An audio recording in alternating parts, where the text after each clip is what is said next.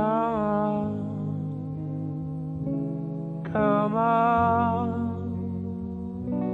You think you drive me crazy. Well, 消除认识的两极分化，共同赋予对话与倾听的意义。欢迎来到北京青年报天天副刊的官方播客《共同富裕》。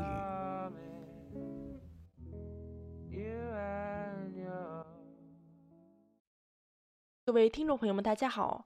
我是顺顺。本期呢，我们来聊一聊性骚扰这个网络上正在被热议的话题，同时呢，它也是我们生活中一个可能常见且富有争议的问题。今天我们邀请到了中华志愿者协会法律服务委员会执行主任李逵老师，看看如何从法律的视角出发去解读性骚扰事件。各位听众朋友们，大家好，我是来自中华志愿者协会法律服务志愿者委员会的执行主任李逵。首先想问一下李老师，在法律上我们是怎样去界定性骚扰的呢？性骚扰行为呢，其实我相信呢，我们的听众朋友啊，平时听到的也比较多，这个概念呢，也不是一个很陌生的一个词汇，但大家肯定会特别关注。呃，顺顺问到的这个问题呢，我也想借着他这个问题啊，从法律的层面跟各位听众朋友来做一下交流啊。呃，其实性骚扰从法律层面来讲呢，它是指违反了他人的意愿，以语言呐、表情呐、动作呀、文字啊、图像啊，或者是视频、语音、链接啊，或者是其他的一些方式啊，这些方式会让他人产生一些与性有关的一些联想的不适感的一些行为，这样的一个行为啊，被我们认为是性骚扰行为。只要是他主动的、故意的实施出来这样的一些行为，都可以认定是性骚扰行为。这种认定啊，主要包括这几个法律上的一个要件。啊，第一个要件呢是什么呢？客观上要存在性骚扰的行为，这个我相信大家都能理解。那性骚扰这种行为，包括一些特别典型的肢体上的接触啊，这是大家通常能够理解的。突然搂着女同事的腰啊，或者是摸了一下别人的脸，这个呢，可能如果女孩比较反感，我相信很多女孩就比较反感这种行为啊。这个呢，呃，如果实施了，可能就是特别明确的一种肢体接触性骚扰行为。还有一些呢是包括一些言语上也没有肢体接触，但是是通过口头的说了一些话，或者是文字，或者是发了一些图片，或者是发微信这种方式。比如说给同事啊发一些荤段子啊、色情的图片呐、或者是当着某一个同事的面啊讲一些这种荤段子，这个呢其实也是一种性骚扰的行为，这个是认定存在性骚扰的第一个必要的啊这样的一个法律的要件。第二个认定性骚扰的这个法律要件是什么呢？就是性骚扰行为它一定是针对特定人实施的这样一种行为啊。什么叫特定人呢？啊，就是它一定是某一个很具体的人，比如说。什么叫不特定呢？我们在这种工作群呐、同学群呐，或者是有一些什么群啊，发了一些这种呃一些黄段子啊，或者是色情的一些图片。他如果这个男同事发这个图片的时候，他没有具体针对某一个人，这种行为就不构成性骚扰，因为他发这个的话没有一个明确的对象，大家都受到了，这种行为不构成性骚扰。但是这种行为它属于不道德的行为，如果发的这种。图片了过于露骨的话，尤其在一个工作群里或者是一个大群里头啊，啊这种行为呢，其实甚至还可能是违法的一个行为。那要根据他发送这个内容的情况来定。嗯，所以呢，这个特定的人必须是一个具体的，而且可以确定的一个对象，这就是我们性骚扰行为认定的一个特别特别重要的一个标准。这属于性骚扰行为认定的第二个要件。性骚扰行为的认定的第三个要件是什么呢？这个也很重要啊，就是违背他人的意愿，他人的意愿就是呃骚扰对象的这个意愿。那如果说像有一些同事在办公室里啊，他讲一些黄色笑话，那有的人就认为没什么，有的人呢，女同事可能就觉得构成了性骚扰。哎，这个这个就跟大家那种接受程度不一样哈。如果说对于他人性骚扰的行为明确表示可以接受的，那就不构成性骚扰。第四个法律上的要件是什么呢？就是行为人他在主观上要存在故意，性骚扰行为一定是一种故意的一个行为，违法行为。如果是某个人他过失的情况下实施了这样一个行为，其实是不构成性骚扰的，啊，看上去像像是性骚扰，但是呢，它不能够认定为法律上的这种性骚扰。这个大家可能听上去觉得有点费解，为什么有这种性骚扰行为，但是又不构成法律上这种性骚扰呢？比如说早高峰的时候坐地铁、坐公交车，人很多，对吧？如果猛然的一个急刹车，或者是旁边有一个乘客突然因为是某种原因推了一把、撞了一把，那有一位男乘客可能他在这种情况下就倾倒了，就啊突然抱住了另外一个女这个女乘客。啊，甚至啊，有可能就用手就触碰了他完全不认识一个女生的啊一些身体的敏敏感的一些部位，这种行为看上去好像是一个性骚扰行为。如果你拍成一张照片的话，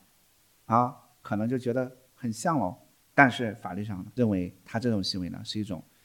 过失的啊，触碰了他人的一个身体，他并没有一个主观的故意性，所以这种情形呢。也是不构成啊性骚扰行为的，这四个要件啊缺一不可啊。如果只有一个要件的话，是没有办法来认定构成性骚扰的法律上的性骚扰的。就像老师刚刚所说的，判定性骚扰的标准之一是看他是否违背了当事人的意愿，那这是不是也是属于一种因人而异呢？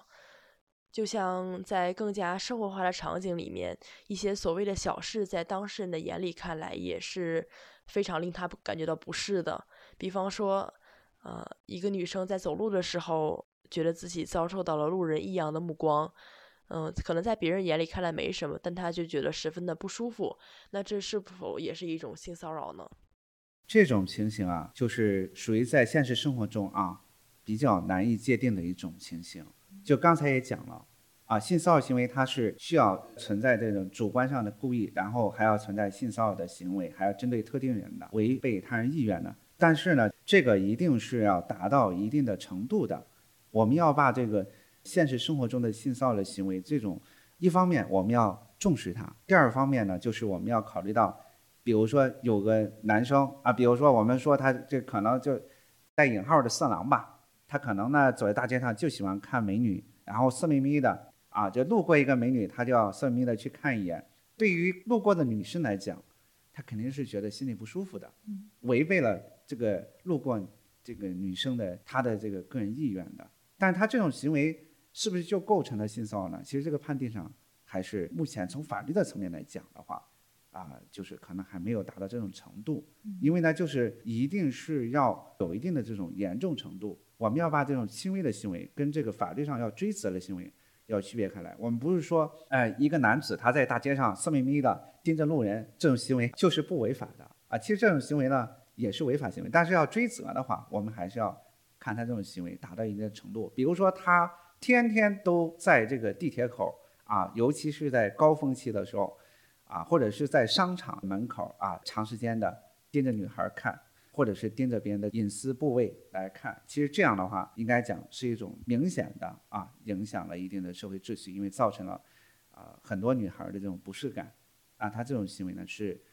公安机关可以对他进行这种警告啊，或者是一些呃罚款的一些处理，因为他这个行为呢可能就是涉及到另外一种生活上的一种骚扰行为了啊，就是可能就是违反了这种社会的一个秩序。比如说在地铁口，因为他的出现，很多女孩、很多女顾客、女乘客都认识他了，看到他就赶紧绕着走，给很多公众造成影响。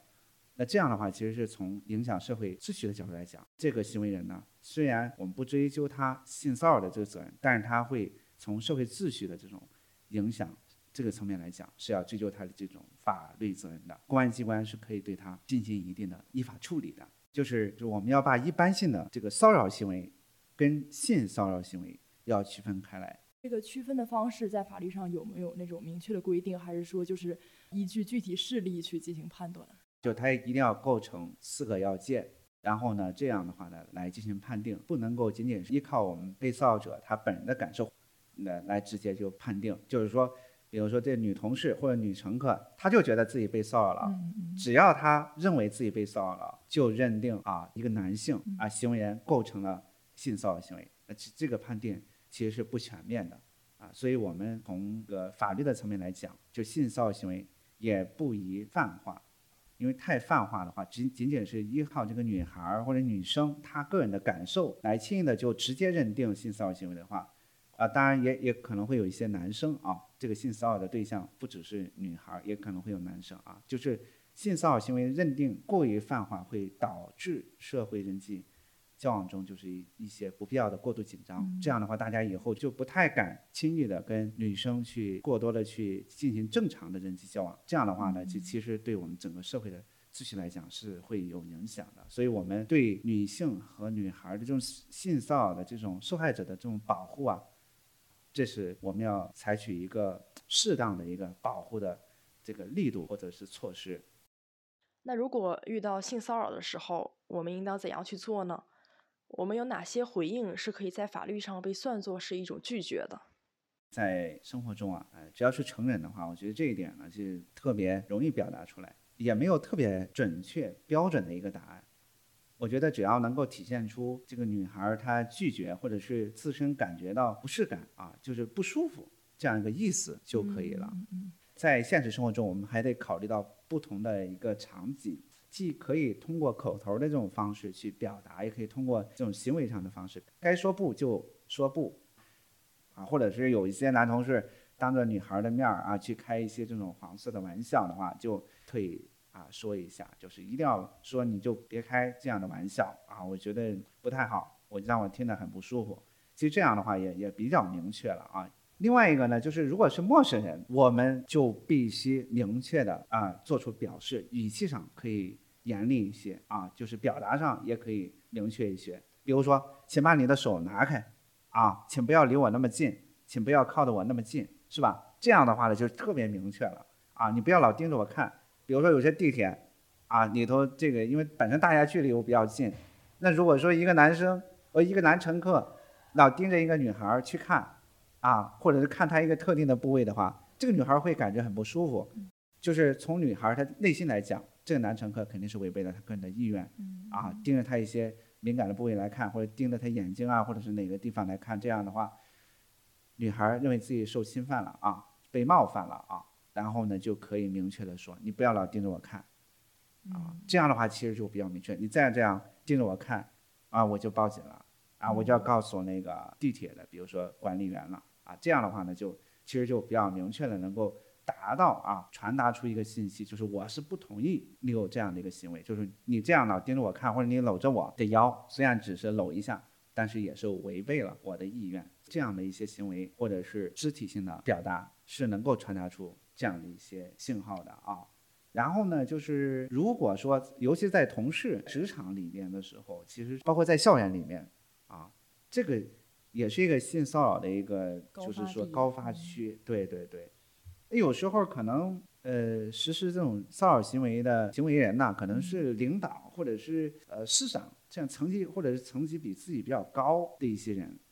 他们要有这样的一些性骚扰的一些言行怎么办呢？其实呢也是可以勇敢的说不的啊。嗯，在这样的情况下，可能因为对方的层级或者权力比较高。在那个情景下很难去明确的说不，或者说就可能稍微一迟疑，然后这个骚扰的行为就发生了。那这种情况下，在法律的判罚中会有一些取舍吗？或者说倾向吗？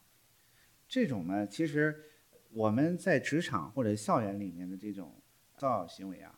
首先作为受害者、受害方来讲，不管是女生还是男生啊，首先要勇敢的说不，然后给他就是一定要表达出来。否则的话呢，这样的一些施害方，他可能会看到这个女孩就觉得，啊，他不觉得有什么，他可能会变本加厉的啊，加大他的这种性骚扰的这种力度啊，或者是频率，这样的话会造成受害方他这个长时间的受到这种性骚扰的侵害，所以他其实是可以还是要明确的提出警告的，当然也可以采取一定的策略，可是先是在小范围的一对一的单独对。领导或者是师长提出一个这种口头上警告，如果说这领导没有来听取的话，那这个还没有这个转变的话，那在这种情况下呢，可以跟再上一级的领导来反映这个问题，就是向单位来反映这个问题啊，包括书面的，包括口头的这些方式，包括发邮件的这种方式，嗯要求单位来对这个事情进行处置啊。这样的话呢，也也是一种方式，包括也可以向同事们寻求一些帮助啊，向公安部门呢报案，特别严重的说一下，也可以向公安机关报案啊。这个都是要采取一定的策略，因为大家在不同的职场环境是不一样，所以我们也没有一个特别标准的一个流程啊。但是大体上就是针对这种性骚扰行为，可以先单独的、小范围的，再逐级的，先内部，再向公安机关来报案这种方式，这样避免这个性骚扰这种行为啊，呃，如果能够及时化解啊，对方能够及时道歉，并且停止侵权行为，这个就是非常好的。如果一开始就把矛盾扩大化，虽然对方可能也道歉了，但是很可能这个破坏了这种职场的这种关系，这样的话对女孩的这种就业或者是一些同事之间的关系也可能会造成一些不必要的影响。因为我们总体上讲呢，就是性骚扰行为呢，这个行为人他的这种，呃，就咱们就可以说他这种坏吧，或者叫恶吧，啊，不同人他的法律过错，他的这种恶意的程度是不一样的。所以我们如果在一个有限的范围之内就把这个事情给控制住了、解决了，这样的话呢，其实就是比较好的一种解决的方式。那么就是刚才其实顺顺也提到了啊，就是如果想搜集一些证据的话，想要去控告，比如说女孩就认为自己长时间受到啊一个上司的骚扰了，但不能光口头去说，是吧？嗯这个得需要一定的这个证据啊。嗯所以这些证据，呃，一定要注意及时的收集，并且给它固定下来。固定下来就是对自己将来维权了，就会特别的有利。哪些证据呢？第一个方面呢，就是电子性的证据啊，就现在其实用微信聊天儿特别多，我们也发现，目前很多的这个性骚扰案件，微信聊天儿里面都可以看出来，特别露骨的一些话哈，一些图片都有，所以这样的一些微信聊天记录啊，都是可以的。还有电子邮件的一些记录、短信记录、通话记录，这个现在也比较方便。那如果像聊天记录这样的证据呃曝光出来的话，会不会面临着侵权的风险呢？啊，聊天记录，呃，公布在网网络上啊，不算侵犯隐私啊。但是呢，就涉及到聊天内容的有一些个人隐私的内容啊，就比如说比个人的银行卡号、个人的亲属的姓名，是吧？住址啊，单位地址，包括一些特别手机号什么之类的啊，这些呢就是属于呃个人隐私的严格保护的一个范围啊。如果你把这样的信息直接公布在网网上的话，是侵犯了别人的隐私权，这是很明确的一种侵权的行为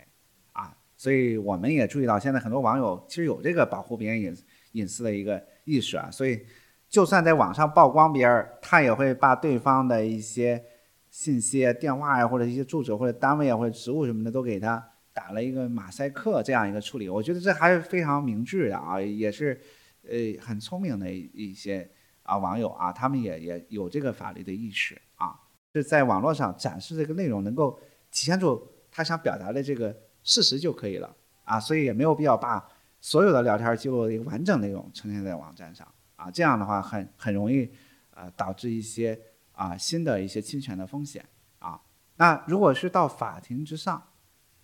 它是必须要特别完整的一个记录的，而且要要原始的一个记录啊。所以平时如果说保存了一些聊天记录什么的，千万不要随便去截取删除。如果你认为这一段微信你跟某个人之间的微信通话特别重要，尽量的保存了它的完整性和原始性啊。所以这样的话呢，在法庭上采信的几率就比较高。否则的话，呃，这个删减过的一些微信内容很容易啊，就是最后没有办法被法院去采信，这样你就没有相应的证据去证明自己的一些主张。我在之前啊看新闻的时候，我觉得这两个案例呢还是比较有特点啊，所以我后来一直给它留下来，然后专门呢这个也做一个研究的一个使用啊。这个是在一个职场里面出现的。为什么要分享一个职场的案例？刚才说过了啊，职场的这种性骚扰是是一个多发的一个场景啊。这个当事人王小姐跟她的一位同事付某，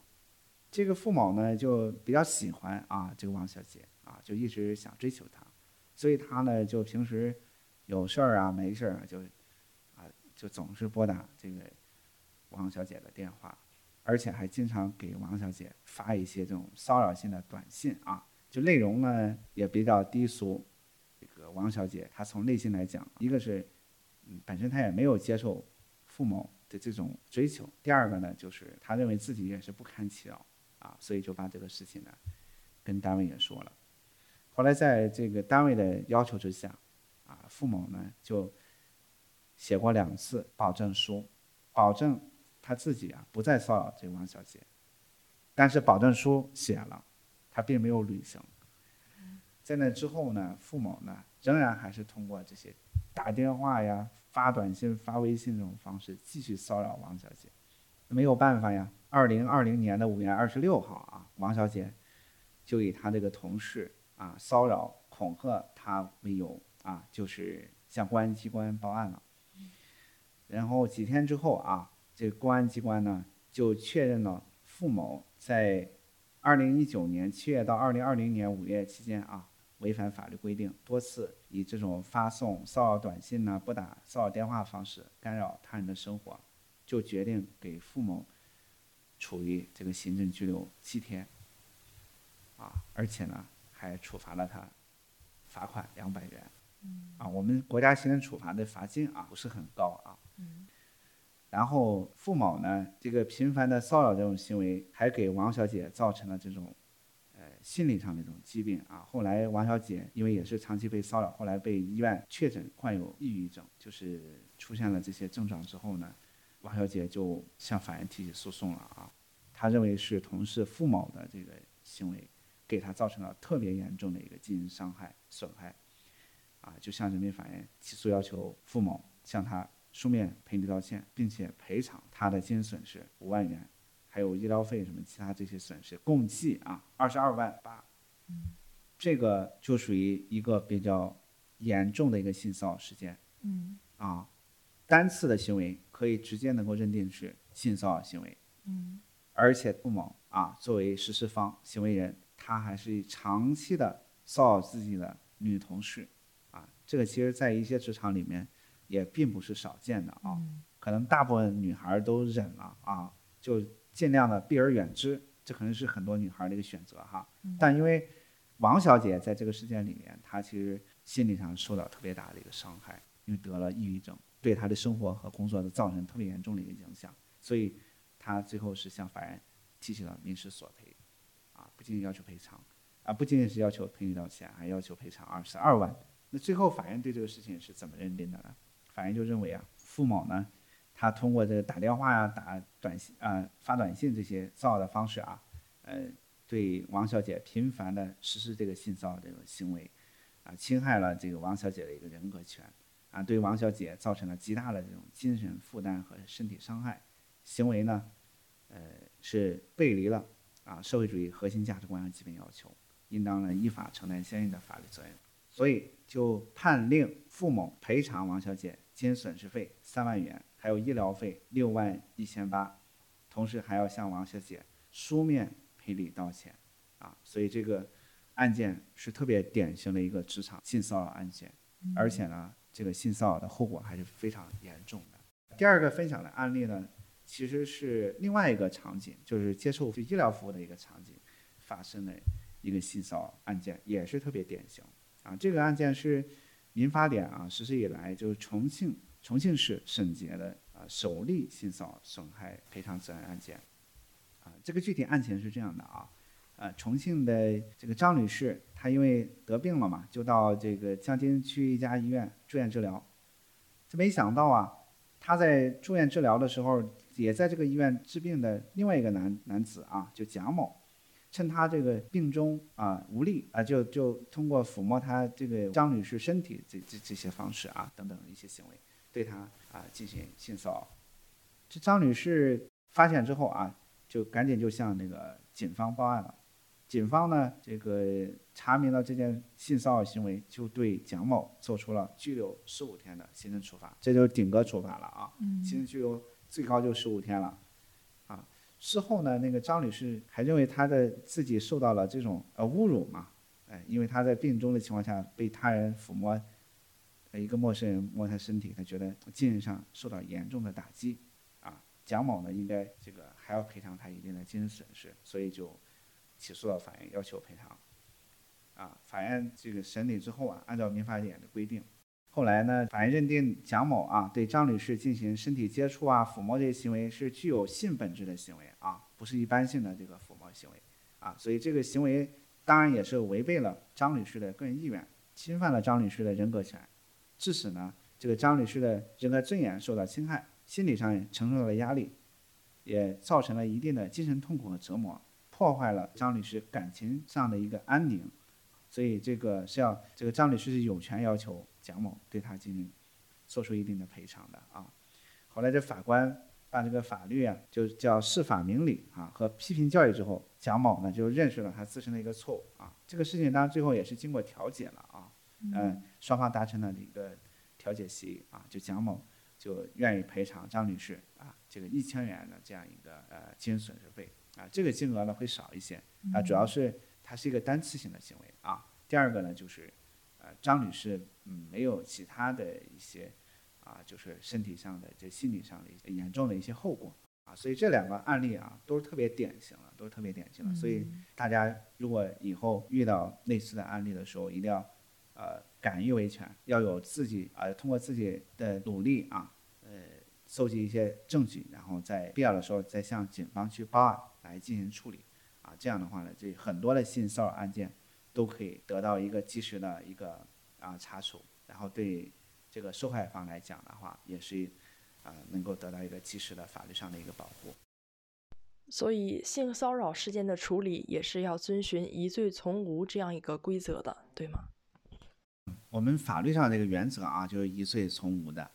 啊，疑罪从无呢，就是从那个刑刑事那个法律来讲的话，这是。一个基本的一个刑法的一个原则啊，就是没有充分证据的情况下，啊，只是怀疑，这是不足以来定罪的。这是为了，嗯，这个怎么讲呢？就是为了避免我们的刑事处罚的一个扩大化，我们必须要追究一个人的法律责任，一定要他的这种事实要清楚，啊，这是第一点。第二，一定要有明确的法律依据。如果说法律上对他这种行为没有进行约定，我们只是现在老百姓觉得他这种行为不好，直接给他安一个，直接就给他安一个罪名，这样是不行的，啊，所以呢，就是一定要有一个客观的事实，同时法律上他这种行为是构成啊有相应的罪名，啊，那这样的话是可以对他进行来追责，就我们必须要坚持疑罪从无这样一个原则，啊，只要证据充分，然后法律也有相应的这种规定的情况下，是要追究他的刑事责任。当然这是刑事法律范围，性骚扰这种行为啊。目前他这种行为呢是属于啊民事啊侵权范围啊，然后还有一些呢是要追究这个行政这个责任的，它不是刑事责任，所以这是有区分的啊。现在呢，很多人选择去网络上曝光性骚扰事件，尤其呢是对于从前没有得到妥善处理的一些事件，许多人选择去网络上重新进行发声，重新引起大众的注意。您认为这样的发声方式是否是有效的呢？在这样的网络发声方式的情景之下，有哪些事情是我们需要注意的呢？其实是确实是比较难的一种情形。只是一个单独的一个个例的话，这个当时也没有证据，他只能通过受害人他一个人的陈述，这个是从啊司法机关来讲的话，他没有办法从法律的层面来给他进行一个认定。其实这个性骚扰是会对女孩造成这种心理上阴影的，哪怕就是一次两次啊，可能不像我们想象的说性骚扰啊，他又不是性侵，为什么会对女孩有那么大的这种呃伤害呢？其实有些女孩，因为大家的个体的这种心理承受能力是不一样的，有的女孩就觉得这种呃这个性骚扰行为摸一下，或者是搂一下，或者是当时见到了一些场景，就对她造成很大的一些伤害。他很多年之后，他觉得自己可以勇敢的站出来，要把这个事实说出来、陈述出来。哎，这个就是在网上曝光。曝光了之后，当然也也有一些，我们也注意到有一些事件过程中是，呃，可能受害者不只是他一个人。这个女孩以为受害者只是她一个人，但后来发现，可能当时有很多女同学，或者有很多女同事，都是被那个啊，她指认的那个人实施过性骚扰行为。大家一起在联合发声，有可能就能够相互指证。哎，虽然他这个事件单一的事件没有足够的证据，但是可能其他女生有一些证据啊，那这个可能最后司法机关或者是公安机关来调查这个事件的时候，它就是一个来综合考量的。而如果说被指控那一方他认可了对这五名在网上发生的女孩同时有这个实施过性骚扰行为，啊，如果他认可的话，那这个其实性骚扰它也是成立的。啊，虽然说这个受害的女孩当时她并没有保存一些证据，或者她也没有收集一些证据，或者说她当时并没有意识到这是一种违法行为，她只是成年之后她才意识到，啊，这是一种违法行为。对，呃，性骚扰行为人的这种法律的追责啊，其实通过网上曝光这种方式也是有一定可能得到实现的，就在于案件背后每个案件它的特点不一样啊。所以呢，有可能别人录下了这个证据，只是这个女孩没有发生的时候，别人也就没有向外界披露，也有这种情况。可能这女孩站出来了，陈述了她这个事实，就有一些目击者就愿意站出来帮她作证，或者是愿意把呃录制的当时录制的一些视频呐或者图片拿出来帮她作证。所以这种情况呢，就不好去预测。但是还是我刚才。说的这一点哈，就是如果是手上没有特别明确的证据的话，我们是建议啊，就是这女孩在陈述这个自己当年被骚扰这个这个事实的时候，要要模糊一下，也要去对于施害方的一些个人信息要进行一定的呃匿名化的处理，或者说要保护，要进行一定的处理，避免再引发新的诉讼，导致他在没有证据证明的情况下。反而吃了官司败诉，最后会对女孩造成这种二次伤害，因为他直接把施害方的姓名啊、住址啊、个人信息啊讲的特别明确的情况下，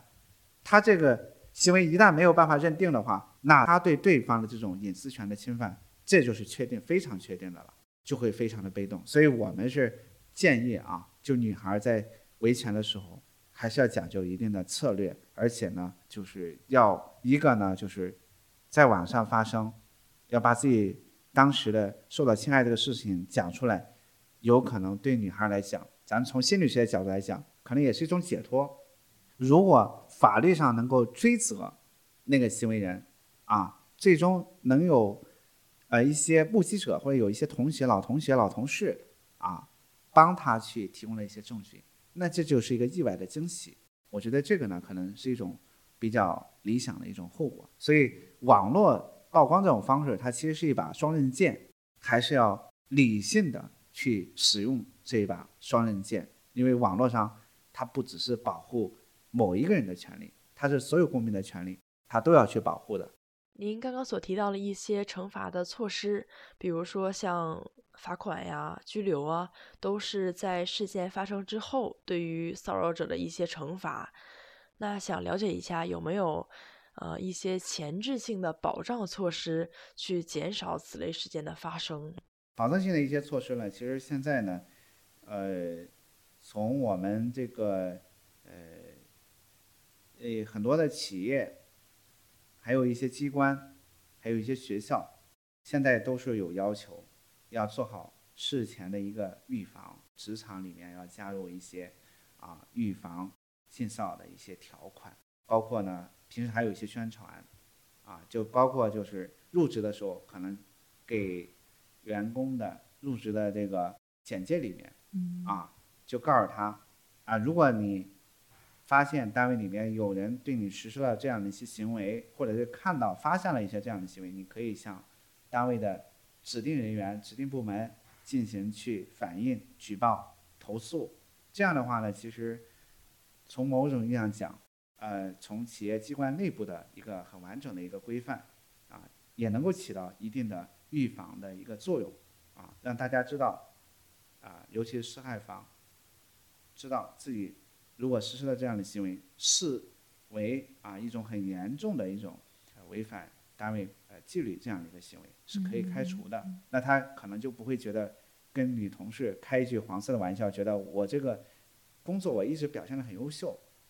啊，开句工作玩笑，开个玩笑是我们个人之间的事情，属于一个认识上的错误。如果说单位一开始就把这个事情列入我们公司的一个管理规范，那对于很多啊员工来讲，他就很清晰的知道性骚扰行为属于单位的严禁禁止的一种行为啊，这个其实也能起到一定预防的一个效果。其实，在学校里面啊，也是可以进行这种事前的一种预防的，就是要告诉大家，告诉老师们，告诉告诉这些学校的管理人员啊，他要先从内部的机制上，要从大家的这种事先的培培训这个层面，告诉大家这个性骚扰行为是一种严禁的一种行为，而且是一种违法的行为，而且还有法律的后果啊，不仅仅单位内部有单位内部的后果，比如说啊辞退嗯，哎，开除、降薪啊、降降职啊，这个都是。同时呢，在女员工反映的这个情况的时候，他要进行这种谈话和进行调查处理，一定要及时。这样的话，就预防这个事件，一个是预防事件大范围的产生，第二个呢是，比如说这个事情就算无法认定是一个性骚扰事件，啊，就比如说有个女同事，她就说自己被上司性骚扰了，这个事情可能也没有特别明确的证据，但是她的上司如果被，比如说监督部门或者是内内部的纪律部门，去跟她进行了这种沟通谈话之后，她可能就意识到她这种行为会被某些女同事非常介意，而且已经指控她性骚扰，那她就可能就会及时的调整自己的这种嗯行为言行，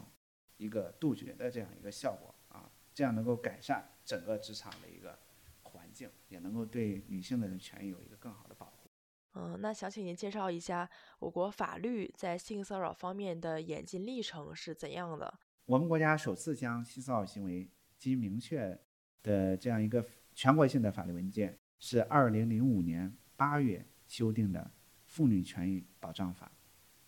之后在二零二零年出台的民法典啊，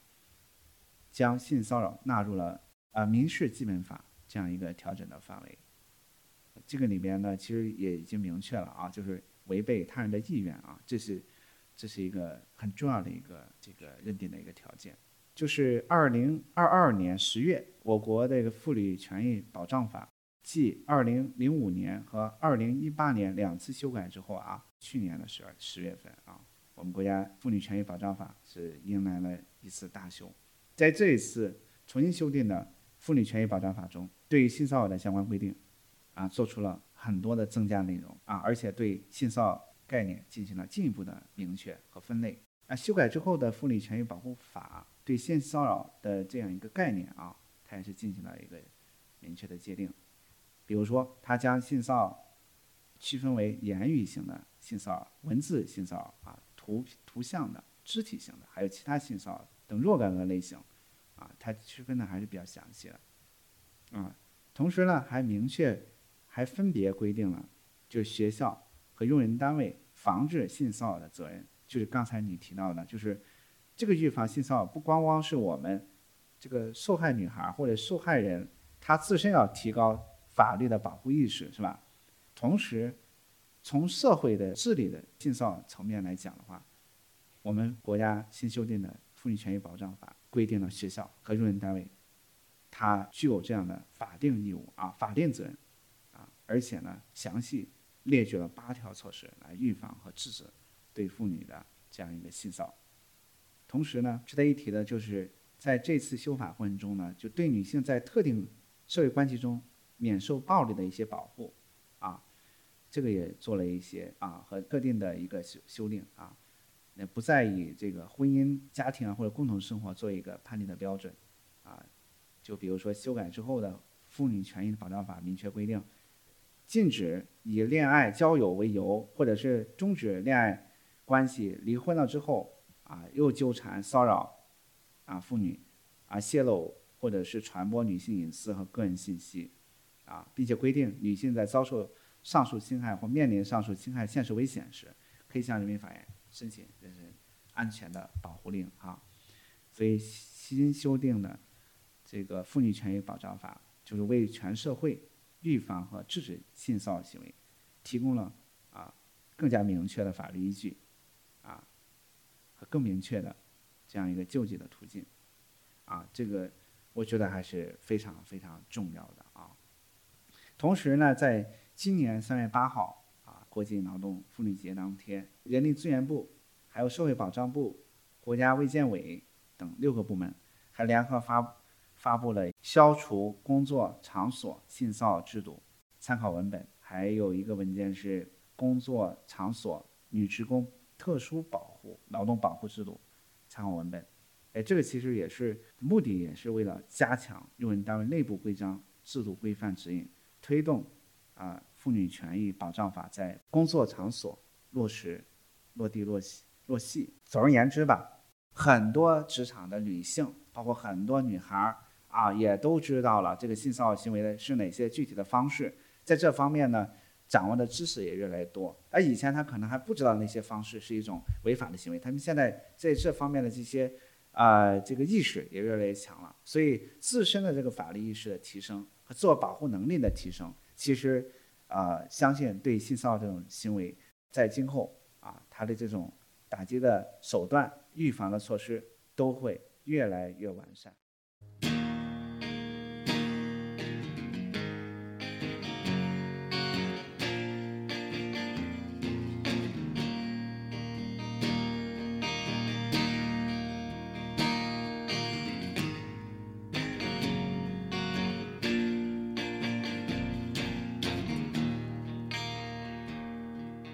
Girl,